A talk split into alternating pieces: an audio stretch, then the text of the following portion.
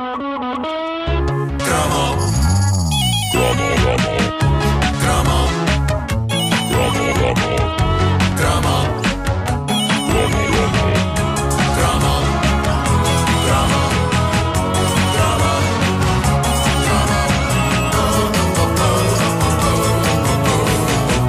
caderneta de cromos com o Nuno Marco é uma oferta banda larga TMN.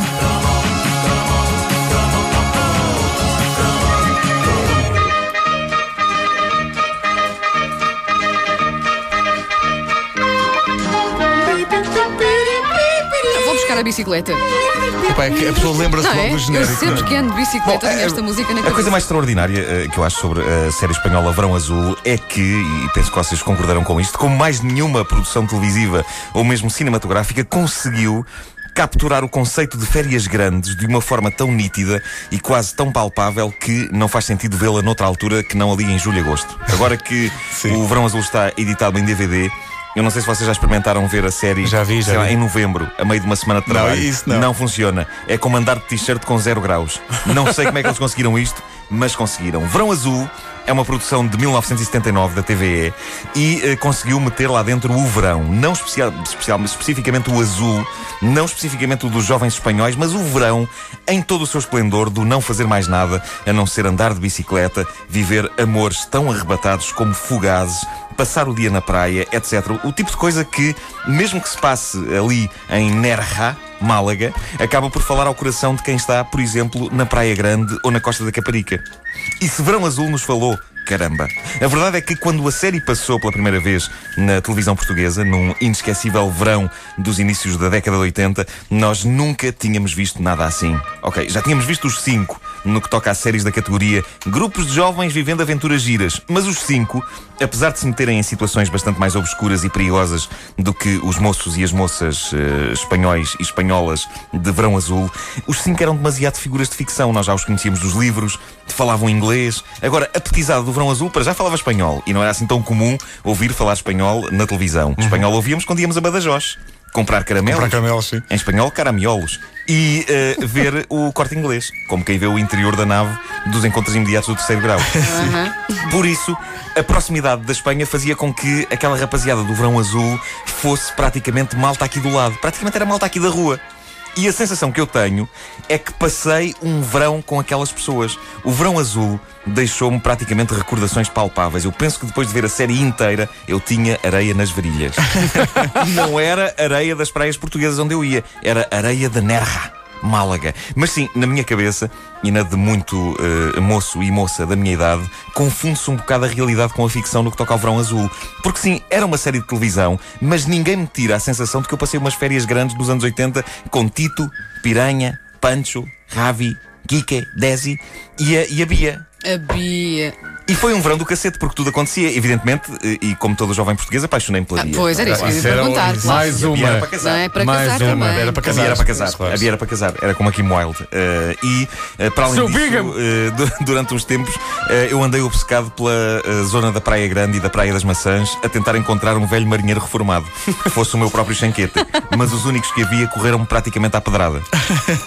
E quando na série Chanquete morre, num episódio tão dilacerante que faz com que a morte da mãe do Bambi, a busca de Marco pela mãe e o pior sofrimento da Heidi, tudo isso junto, pareça um filme do Cantinflas.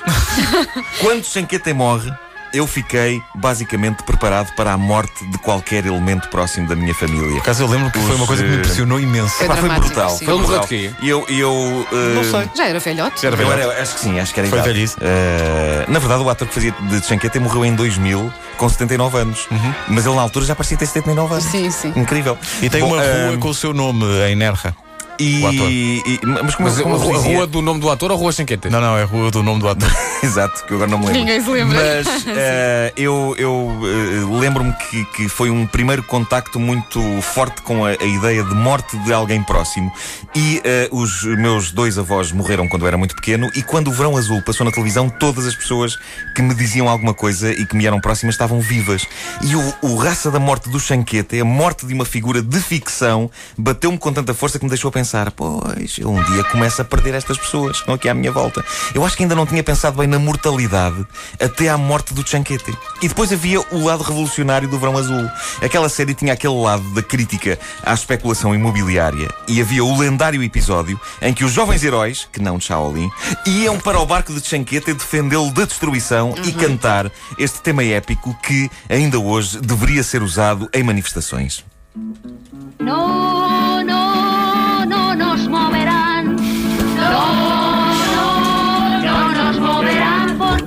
Barco tiene Tiene subida. Exato. ido. Não nos moverão. Em português, daqui não sai eu, daqui ninguém nos tira. Exatamente. E de- depois deste episódio, eh, penso que todos nós quisemos usar esta canção em alguma situação da nossa vida. Todos queríamos sentir a força da revolução. Não tínhamos era onde. Por isso, a única maneira de eu usar a letra Não, não nos moverão foi uma vez que queriam mudar um sofá onde eu estava sentado um bocado mais para a direita. Como protesto, não será uma coisa por aí além, mas.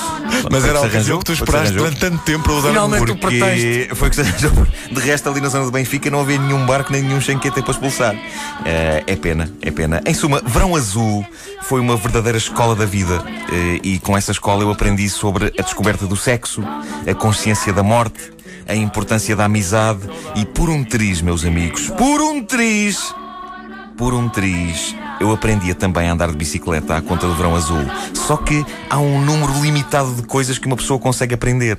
E por isso, entre a descoberta do sexo e o andar de bicicleta, o meu cérebro optou por arranjar espaço para a primeira coisa. Posso não ser um Joaquim Agostinho, mas sou um verdadeiro doutor amor, como vocês sabem.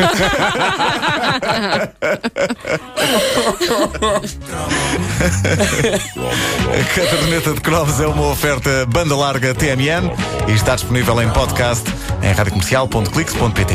És a camisola amarela do amor, hein? É pá, muito É? bonito, muito Faz aos bonito. dois lados. Eu sou o camisola amarela do amor. Mas não é uma camisola muito justa porque senão vêm-se os meus man boobs. Tenho que comer menos pão.